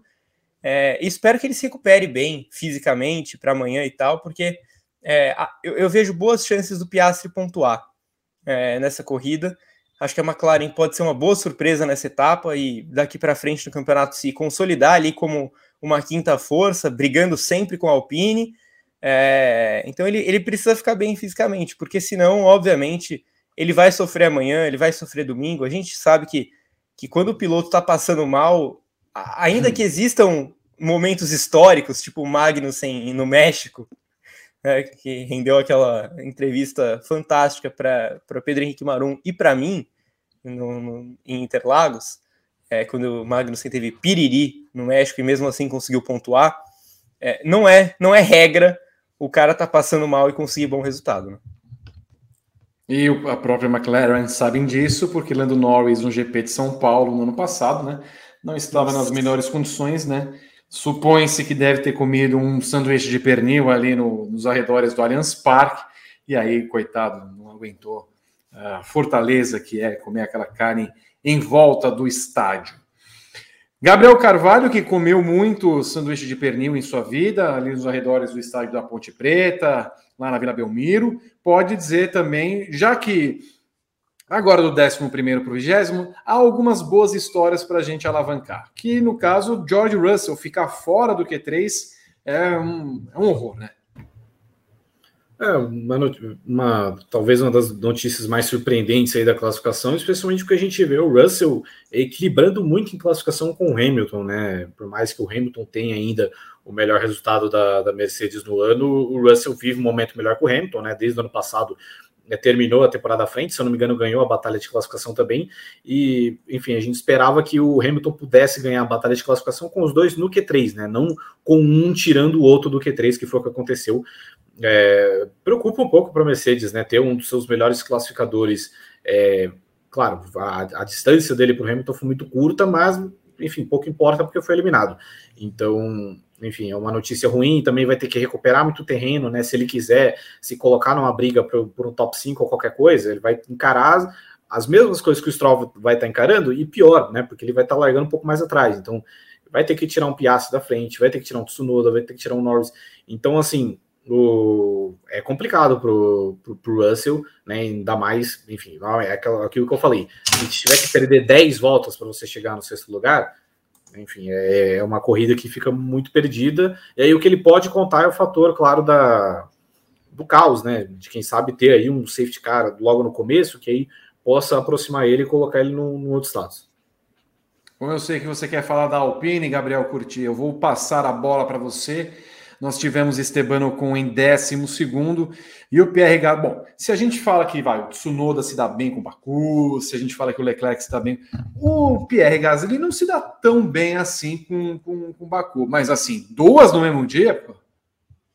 Pois é, e o Gasly fez um pódio em Baku com a AlphaTauri, né? É... Mas dessa vez realmente um dia é terrível, um dia assim que eu, eu, eu nem vou usar a expressão batida dia para esquecer, porque eu acho que ele vai lembrar por muito tempo, porque é um dia que condena o final de semana de um jeito. É, domingo eu não vejo a menor chance do Gasly fazer alguma coisa, a menos que seja uma corrida com muito safety car, com muita batida, o que não é impossível. Já aconteceu em Baku. Mas se for uma corrida padrão, é, não tem a menor chance do Gasly fazer nada, até porque, aí eu já emendo falando do Ocon, o carro da Alpine tá bem qualquer coisa nessa etapa, hein?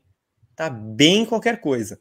É, o, o, Gasly bateu, teve problema no treino livre e tal, quebrou, mas o Ocon também não fez nada nessa classificação. E ele vai largar atrás do George Russell, que a gente está falando aqui que foi um desastre a Mercedes.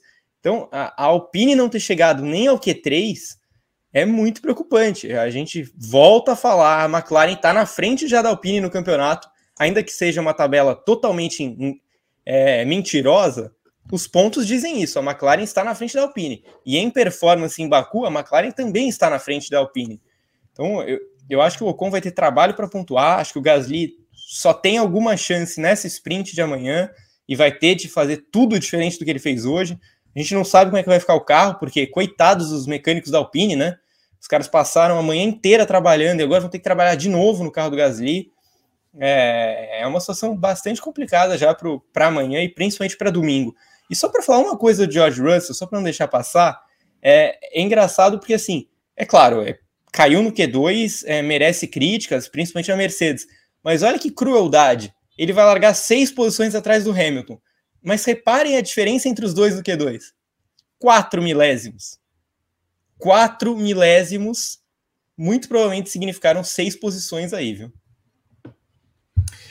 A 13 terceira colocação ficou com Alexander Albon, que até parecia, Gabriel Carvalho, que teria condições de ir ao Q3, e o Logan Sargent, 15 que também parecia ter um desempenho melhor, talvez melhor habituado. Ele, na Austrália ele foi um horror, não conhecia, não tinha andado na pista. Conhece é, Baku, estava andando no ritmo do álbum em algum momento, mas Uh, eu não sei dizer se o 13 terceiro e o 15 lugares para Williams são condizentes com o que a equipe poderia ter entregue nesse, nessa classificação. É, eu acho que assim, o 13 terceiro lugar para o álbum não é necessariamente ruim, mas eu acho que a decepção vai por a gente saber que pô, numa classificação onde você teve um Q3, onde o Russell não chegou, onde o Ocon não chegou, onde o Gasly não chegou, talvez tivesse um espaço para o álbum chegar, né? A posição onde o Tsunoda está agora é o que a gente normalmente espera do álbum. Então, ao mesmo tempo que 13 terceiro não é uma posição ruim para Williams, é, passa aquela impressão né, de, de que eles poderiam realmente ter alcançado mais. Então, por isso, isso acaba complicando um pouco a avaliação do álbum, mas, enfim, 13 terceiro para Williams não é uma avaliação necessariamente negativa. É, para o Sargent, ele também conseguiu, ele escapou do Q1, né? Acho que isso é, acho que isso que é a grande notícia para ele. É um cara que, enfim, vai se adaptar pouco a pouco, vai ter momentos como ele teve na Austrália, mas também já está mostrando aí uma, uma, pequena melhora. E eu acho que isso também é importante para o Sargent. Então, é um dia que, assim, para o álbum, é, a sensação de que pô, ele poderia ter alcançado um pouco mais, né? Especialmente para um cara que vem de dois abandonos, né? Então tem aquele sentimento né, de que ele poderia, de que estar numa posição melhor pode beneficiar ele na briga por pontos, enquanto o Sargent, que, enfim, é um cara que começou agora, vai ir dando pequenos passos pouco a pouco, escapar do Q1, já é uma notícia bastante positiva para ele. Na sequência, Gabriel Curti, nós temos Valtteri Bottas em 14 e Guanyu foi injusto com Guanyu. Eu, eu Posso dizer isso porque eu falei que ele ia largar em 13 terceiro, 14 quarto, mas está em 16 A Alfa Romeo vai dando sinais de que aquele negócio de quinta força... Ai, meu Deus. Não, é... Vai brigar fortemente pela nona força, eu acho.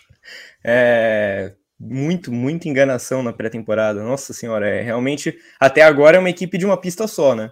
É uma equipe que só rendeu no Bahrein e todo o resto é, foi uma tragédia. É, marcou ponto na Austrália, mas porque todo mundo marcou ponto na Austrália, exceto a Alpine. É, então acho que é, não, também não vejo, não vejo o menor horizonte para Alfa Romeo nessa etapa. Acho que hum, tá pior que a Williams, tá pior que a Alpine, é pior que a McLaren, pior que a Alpha Tauri, obviamente pior do que as quatro principais forças do grid. A briga da Alfa Romeo no final de semana é com a Haas, que parece ter regredido tudo, né? Repetindo ali o cenário de 2022, em que a, as equipes começam a atualizar o carro e a Haas fica para trás, é, isso parece estar acontecendo de novo. Então acho que a Alfa Romeo vai brigar com a Haas nesse final de semana e no máximo com a Williams, mas é, é uma dupla de pilotos que não, não me chama a atenção. Acho que o Bottas é, já vai completar quase um ano, né? Porque foi no meio do ano passado a queda do Bottas. completar quase um ano que o Bottas não faz praticamente nada. E o Guanaju, é, se não é o pior piloto do grid, é um dos três piores, seguramente, pilotos do grid atual da Fórmula 1. Então, é uma Alfa Romeo que eu, eu, eu realmente não, não espero nada nesse final de semana. Esperamos alguma coisa da Haas, ou Gabriel Carvalho, 17 e 18?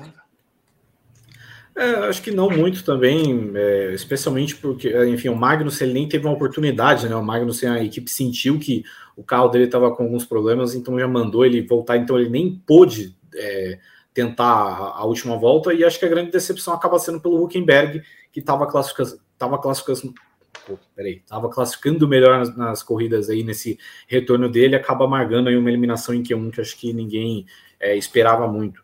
Então, enfim, a, a Haas é aquilo, né? A Haas ela, ela oscila muito, às vezes ela tem uma sequência assim, de pontos altos, depois ela despenca. Então, eu acho que o Azerbaijão vai ser a oportunidade onde eles despencam, né? Então, enfim, o Magnussen, que já não vem andando muito bem, não vem classificando muito bem, não sequer teve a oportunidade de brigar por mais enquanto o Huckenberg acaba sendo uma decepção pelo que ele já vinha mostrando aí.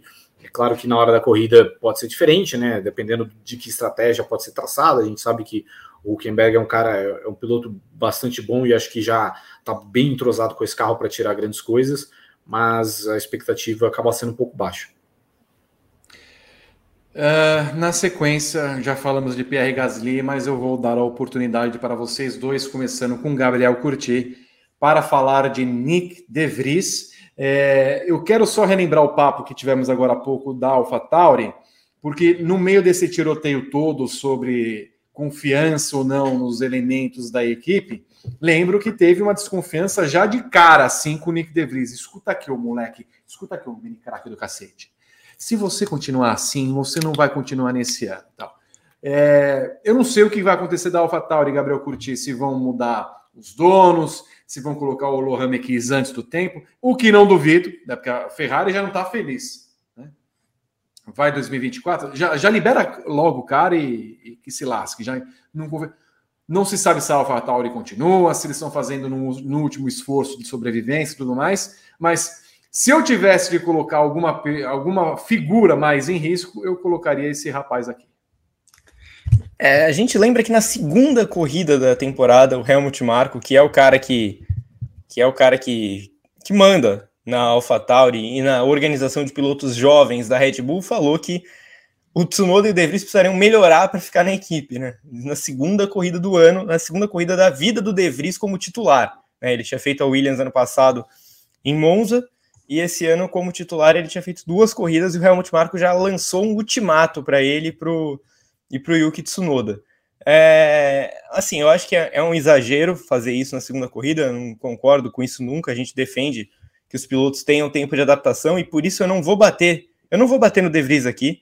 Eu, eu defendo o tempo de adaptação dele, eu, depend, eu defendo que todo piloto que entra na Fórmula 1 precisa de, de corridas para conseguir é, entrar de vez na categoria, que erros são normais. Uma temporada de novato ela envolve erros. É, agora, eu, eu só acho que assim é, é uma resposta dura para muita gente, né? Porque ano passado eu lembro de ter visto, inclusive, algumas pessoas falando: é, olha como a AlphaTauri se deu bem trocando o Gasly pelo De Vries. Não, porque agora que o De Vries chegou, que a gente vai ver como o Tsunoda é, vai ser exposto. E assim, é, eu, eu, eu, nunca tinha visto nenhuma base para um comentário desse tipo. Eu acho que as pessoas se empolgaram, se emocionaram muito por uma corrida, uma corrida, numa pista ótima para Williams. É, então, eu acho que rolou uma comoção grande por um cara que era campeão da Fórmula 2, mas não era campeão da Fórmula 2 no primeiro ano. Ele já era veterano de Fórmula 2 quando ele foi campeão. A temporada que ele ganhou na Fórmula E, sem querer tirar tantos méritos dele, mas foi uma temporada muito fraca, cheia de acidente, cheia de confusão. Um campeonato que, é, se me pedissem para explicar como é que o De Vries foi campeão, eu falei, não sei. Não sei, poderia ir para qualquer um. Né? Então, é, eu, eu acho que o De Vries é um piloto que, na minha visão, ele não deveria estar na Fórmula 1 agora. Ele chega na Fórmula 1 muito mais velho do que os padrões, né? já chega na Fórmula 1 com 28 anos. É, que é, é eu, eu, repito um comentário que eu fiz ano passado, Vi. O Brandon Hartley chegou à Fórmula 1 com 27 anos, mais novo que o Nick De Vries. E naquela época eu lembro que era um escândalo. E agora não foi tratado assim. Né? Porque agora o Nick DeVries, teoricamente, é um piloto muito melhor, não sei o quê. Eu não acho. Não acho. Eu acho que o Nick DeVries é um piloto ok, mediano, estaria ok no grid da Fórmula E, tá, como ele era ok no grid da Fórmula 2, nunca foi um dos caras que mais chamaram atenção na Fórmula 2. Então, é, eu acho que só está sendo exposta à realidade. É, de novo, eu não quero condenar a carreira do cara por causa de quatro corridas, mas assim, é, não me surpreende. Ele está fazendo exatamente o que eu esperava dele na Fórmula 1. Já que você citou, então eu sou obrigado a, a, perguntar. Hoje, hoje, Brandon Hartley ou Nick DeVries? Não, Nick DeVries, porque o, o Hartley, além de, de ter ele ter sido muito lento na Fórmula 1, ele, ele era meio perigoso até, né? Lembra? A própria Baku quase matou o Pierre Gasly numa classificação, então vou ficar com o DeVries. O, Gabriel Carvalho, que é fã, vai se lembrar que Brandon Hartley é uma das várias versões de Avril Lavigne nesta vida. O Gabriel Carvalho, me diga sobre Nick De Vries, inclusive a AlphaTauri solicitou a FIA para que o rapaz pudesse correr, afinal ele ficou, se, se o Berton puder colocar na tela, por gentileza, só mais um tempinho os tempos, porque ele apenas tomou é, 10 segundos, ponto 4 do penúltimo colocado, Pierre Gasly, então a AlphaTauri teve de recorrer à FIA para que ele pudesse largar amanhã, concessão dada pela entidade máxima do automobilismo, porque ele fez tempos satisfatórios é, no TL1. Gabriel Carvalho. É, enfim, acabou encontrando o muro muito cedo aí o, o Nick DeVries, né? Imagina até que, enfim, ele vai, ele vai largar até de pit lane, né? Porque, enfim, vai ter que arrumar o carro tal, então ele não vai entrar no, no parque fechado. É, mas, enfim, o De Vries é um cara que é complicado, porque, assim, eu, eu defendia a contratação do De Vries, assim, parte dela, porque eu achava que era que era legal que ele tivesse uma chance, porque, enfim, na época dele não teve essa chance, e ele ter depois, eu acho que é, que é ok. Mas a realidade é que ele já chegou demitido no AlphaTauri, né? Que a partir do momento que ele entra na equipe, que é uma equipe que ela já vinha em, em um viés de baixa, que pô, perdeu o principal piloto dela, né? Porque também é um cara que ele não podia ficar mais muito na AlphaTauri. E aí, de repente, a, enfim, ele já chega nesse turbilhão, ele já chega com o chefe de equipe é, falando mal da aerodinâmica, já chega com tudo a cobrança, etc. Enfim, ele é um cara que ele já chegou demitido. Então, isso que complica muito por De Vries, que acho que a análise dele é, fica um pouco comprometida por isso, e aí ele vai acabar errando, e esses erros vão ficar é, bem mais pesados. Mas eu acho que esse paralelo que o Gá fez com Hartley é a mesma coisa. Tipo, pô, ele é um cara que ele chega na Fórmula 1 com 28, 29 anos, e a gente sabe que, pô, você chegar hoje com 28, 29 anos na Fórmula 1 é muito diferente de 30 anos atrás, quando o Damon Hill chegou na Fórmula 1 com 29 anos, né? Damon Hill, inclusive, muito beneficiado por enfim, já ser jogado numa Williams para ser um segundão, né? Na, na época, né? A Williams, que era o grande carro da Fórmula 1. Então, a, hoje é uma dificuldade de adaptação muito maior, de você compreender as coisas, etc. A Fórmula E não é nada parecida com a Fórmula 1 em diversos aspectos. O aspecto que a Fórmula E é parecida com a Fórmula 1 é que, pô, você está correndo em um monoposto, você está correndo de frente para o vento e, enfim, e você vê as suas rodas. Essa é, essa é a semelhança da Fórmula E com a Fórmula 1. Então, o De Vries é um cara que ele já chega demitido na, AlphaTauri, eu não sei se ele tem muita margem de melhora, né? O mérito dele vai acabar sendo melhor que o Latifi, que é o único argumento que sustenta ele desde aquele GP da Itália até aqui. Né? Claro que eu não espero que ele vá bater em toda a corrida, mas a realidade é ele está muito abaixo. Então é um cara aí que ele já chegou demitido na AlphaTauri, eu não sei como vai ser o futuro, né? A gente não sabe ainda se a AlphaTauri vai ficar mesmo, né, no, no, dentro do grupo Red Bull ainda, né? Se a Red Bull não vai querer vender ela para outro espaço, né? Até porque o, foi desmentido isso, né? De que ah, a AlphaTauri vai ser vendida, mas o Helmut Marko Visual falou, ah, mas também se não melhorar, a gente vai repensar isso. Né, é bom, a gente vai ficar desde que também eles colaborem. Então é um cara que é, é, é triste para ele, né? Que ele chegue na Fórmula 1, ele vai ter a oportunidade de correr e tal, disputar, mas que ele já chegue meio, meio que demitido. Tá, aliás, né, o futuro de Helmut Marko também deve estar em jogo diante de todas essas questões acontecendo na Alpha Tauri. Olha, isso tudo posto, nós estamos na sexta-feira, vale para o domingo. Apaga tudo amanhã tem sprint às 5 e meia da manhã, no horário de Brasília, e depois a corrida que acontece às 10 horas, também no horário de Brasília. É, do que 10 e meia, no final de semana. Foi o que eu falei. 10 e meia. E o que, que eu disse? 10. 10. E que, que horário que é? 10 e meia. Ok. O que, que eu disse? Gabriel Curti, uh, o que esperamos da Fórmula 1 Sprint, observando o que traz a sexta-feira em Baku? É. Eu, eu, eu sempre fui contra a sprint, né? Mas assim, tem uma classificação às 5 e meia da matina de amanhã, para um mesmo dia que vai ter uma corrida, 10 e meia, né? Então, um espaço de 5 horas para ferrar completamente o planejamento de trabalho nosso, Vi. É, eu espero um caos no trabalho amanhã. É, essa é a minha expectativa número um da, da sprint. É, a segunda expectativa é que eu espero é, um caos também na Fórmula 1, porque é, poderia muito bem, já que eles querem fazer isso, eles terem feito a classificação da sprint hoje e a classificação da corrida amanhã, né? Porque é, me soa muito mal um final de semana que é sexta, domingo, com o sábado descartado. O sábado é um outro evento. Para mim é muito complicado também, não faz o menor sentido, não consigo ver, ver, ver sentido num negócio desses. É, acho que a gente vai ver de novo Ferrari e Red Bull andando forte na classificação.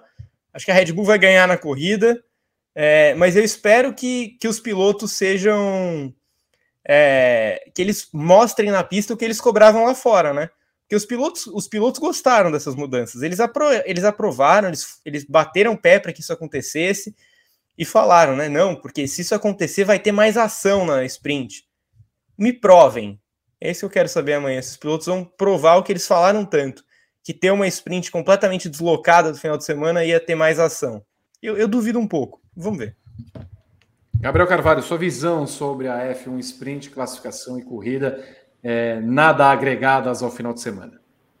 Ah, tenebroso, né? Enfim, se, se, a corrida sprint já era ruim, você imagina, enfim, duas classificações, etc. Mas, enfim, com, confesso que me incomoda menos do que o formato anterior, né? De que a sprint em si não tenha influência no grid de largada, eu acho isso melhor. E acho que sim, pode ter um pouco mais de ação. Só que o problema é, a questão é que quanto mais ação você tiver, mais perto do limite você vai estar.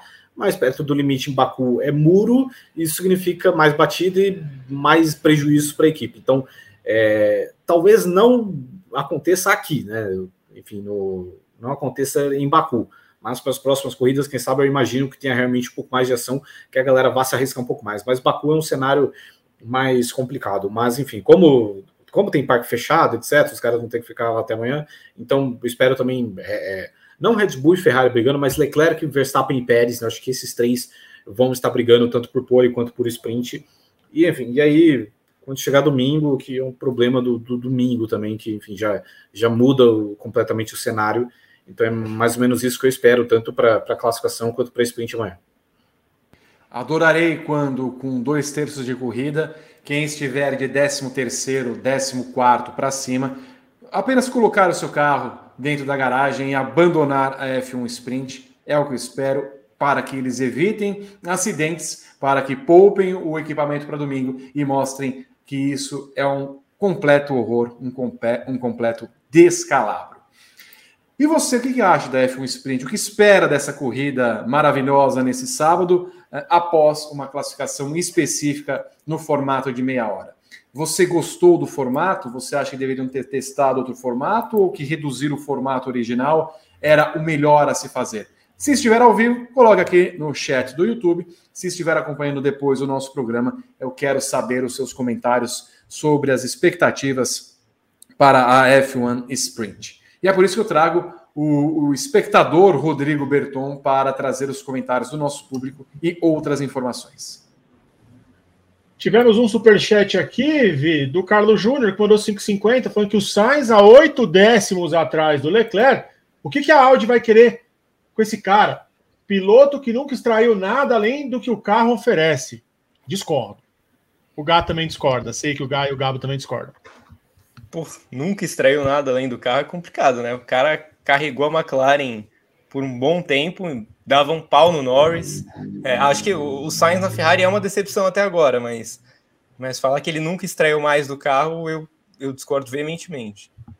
E sem contar que tem um outro fator também, eu nem entrar nesse mérito também do é, não tirar, não extrair nada do carro, porque enfim, é, não é verdade. A gente viu tudo que ele fez na McLaren aí e o que ele fez também no primeiro ano de Ferrari.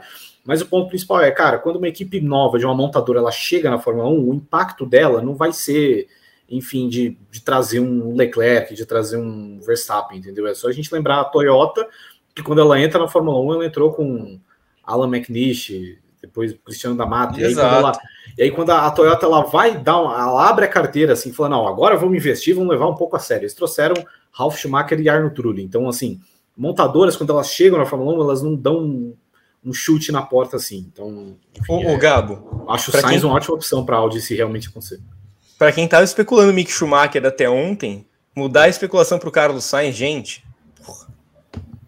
Entendeu? Então, assim, o projeto da Audi é para ser de, de, longo prazo. A Audi não vai ser campeão em 2026. E, assim, se realmente for o Sainz, eu acho que é um excelente piloto para começar a carregar esse projeto, para que eventualmente lá para 2030, 2031, aí a Audi possa brigar por título com talvez um outro piloto mais capacitado para isso. Mas o Bottas não é um bom piloto para liderar a Audi? É, ficou em 2026, acho que o Bottas não vai estar na Fórmula 1, então acho que é, que é o caso. O Bottas vai estar em alguma colônia de nudismo, Vi. O Bottas vai ser de, é, tal qual o Henrique Boulier foi para. Que, qual foi o circuito? O GP da França em Paul Ricard, né? Fez um grande trabalho. Bottas será dono do Kimi Ring da Finlândia para gerir provas de Fórmula 1, MotoGP e outras categorias lá. Deve fazer um consórcio para comprar o circuito. Ouvi? Sim. Se, se o Bottas assumir o circuito, ele vai mudar o nome de Kimi Ring para Val Ring? Seria uma boa. Seria boa, uma boa, boa, boa. Muito boa. E aí vai ter a volta rápida, vai ser no formato de bunda. Né? Você faz um, um, uma uma espécie de cloaca ali. Bom, o Val, o Val Ring será conhecido como Popozão. A enquete que eu coloquei aqui no, no chat, Vitor. Leclerc termina a primeira volta na liderança no domingo? Sim, 53%, não 47% de 643 votos. Que 200 votos a mais do que likes, Vitor. Eu não aguento mais isso. Não, 500 likes. A gente teve gente aqui, ó, de Angola, Manuel. A Fabiana, que está em Santarém, Portugal. E eu separei uma mensagem, Vitor, porque é onde a gente vai passar nossas férias. Onde? Separei. Separei? Separei. O Carlos Mata manda saludo, saludos desde Isla de Margarita, na Venezuela. E ele agradece aqui pelas nossas informações e que Deus nos abençoe. Isla Margarita, um Vitor. É um galo. É um, é um galo. Isla Margarita, Vitor, é uma ilha maravilhosa no Caribe venezuelano, ali Sim. perto das Antilhas. E iremos passar férias na sua casa, Carlos. Ele perguntou que horas que é a largada da corrida sprint no horário da Venezuela, nove e meia da manhã.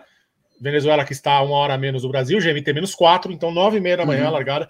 Eles vão ficar muito felizes em assistir uma classificação sprint às quatro e meia da manhã. Então, fica aí a nossa. Obrigado pela audiência, aos nossos amigos venezuelanos. O pessoal está perguntando aqui, Vitor, se a gente vai ter transmissão da segunda tela para classificação sprint. Sim! 5 e 15 da manhã, a gente está no ar com a voz do esporte aqui no YouTube. Então já se inscreve no canal, ativa as notificações. Vamos passar de 148 mil inscritos hoje ainda. Estamos pertinho. Então, o YouTube mostra aqui que tem uma porcentagem significante da audiência que está aqui que não é inscrita no canal. E aí não sabe o que a gente faz, Vitor.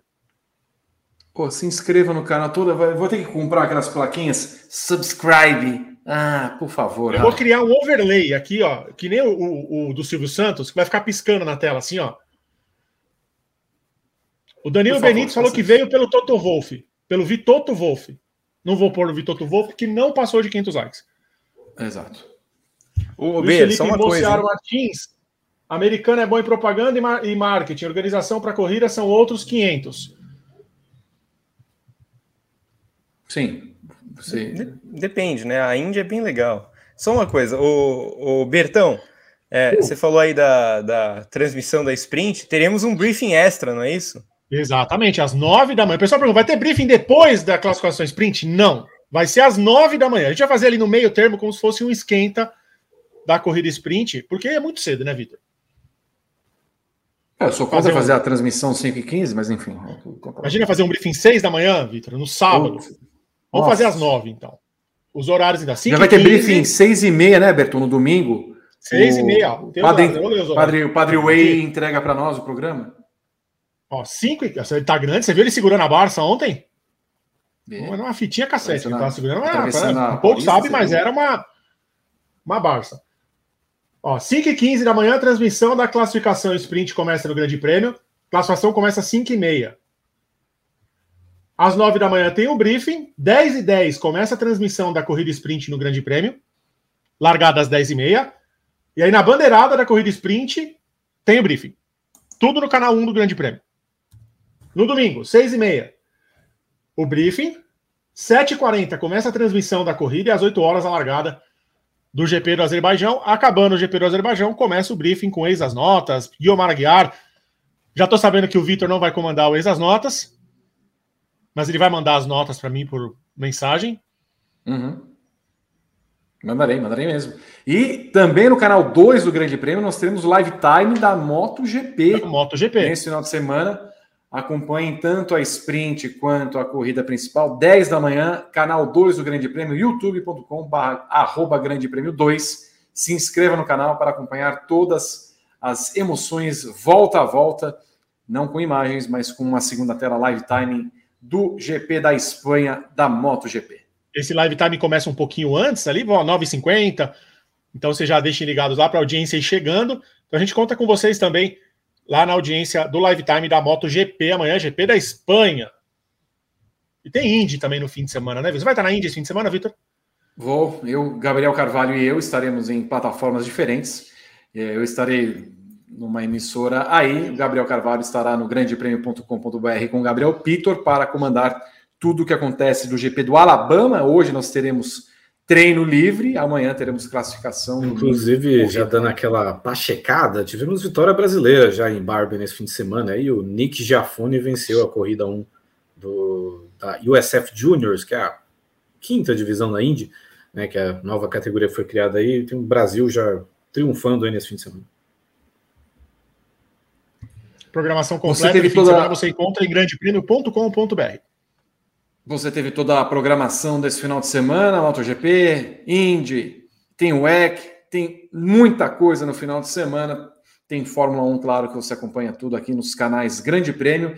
E é por isso que eu agradeço a Gabriel Curti, a Gabriel Carvalho, a Rodrigo Berton, a todos vocês que fizeram um briefing. Se ainda não se inscreveram no canal do Grande Prêmio, façam agora, ativem as notificações, deem o seu like, deixem aqui nos comentários do seu vídeo qual é o pódio que vocês esperam para o GP do Azerbaijão de Fórmula 1.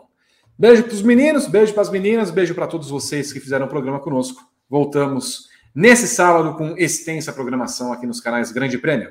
Tchau.